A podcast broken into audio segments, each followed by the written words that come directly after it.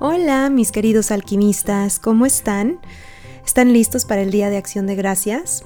Aunque es una festividad puramente americana, ¿no se les hace curioso cómo un país en potencia mantenga esta festividad como un día sagrado? ¿Ustedes creen que es una coincidencia? Pues yo no lo creo, porque el acto de agradecer es uno de los más potentes que existe y el que genera más prosperidad y abundancia y sean conscientes de esto, los americanos o no, lo que transmiten ese día y cómo se preparan para ello tiene un efecto en ellos muy muy grande. Y hoy vamos a hablar sobre el acto de agradecer en sí, que en realidad es una acción que brinda muchísimas bendiciones cuando lo sabes usar de corazón. Y que si quieres puedes empezar a integrarlo en tu vida a diario. Y no necesitas ser americano para celebrar este día es un día donde todos, de cualquier nación, podemos empezar a hacerlo. En esencia, es unirte a la sintonía de la gratitud. Pero, ¿qué es eso de la gratitud? ¿Por qué dicen que la gratitud es un multiplicador? Pues aquí te va. No recuerdo bien en dónde vi esto, pero me gustó mucho cómo lo explicaron. Y dijeron algo así como, cuando alguien te regala algo, ¿qué es lo que sientes? Gratitud, ¿cierto?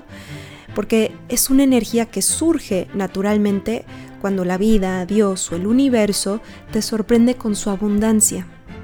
Y cuando tú despiertas la gratitud, estás manteniendo un equilibrio entre el dar y recibir, porque si no lo haces, la conexión hacia la abundancia queda como interrumpida.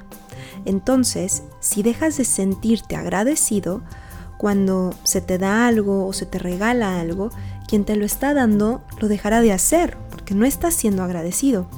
Y el universo funciona de la siguiente manera. Te da bendiciones y te sientes agradecido.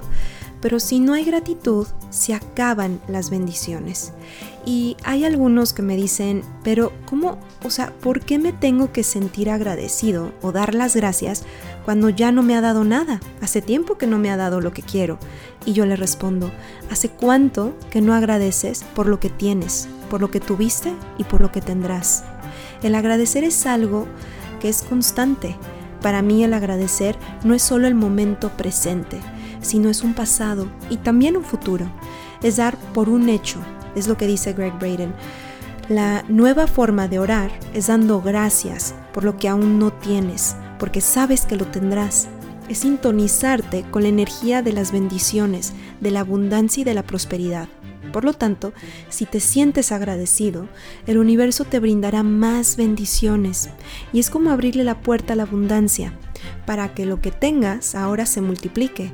Y va para ambos lados. Agradece lo bueno, se te multiplicará. Te estás quejando y viendo lo malo, el universo te dará más cosas para que te quejes, porque estás orando, pero al revés.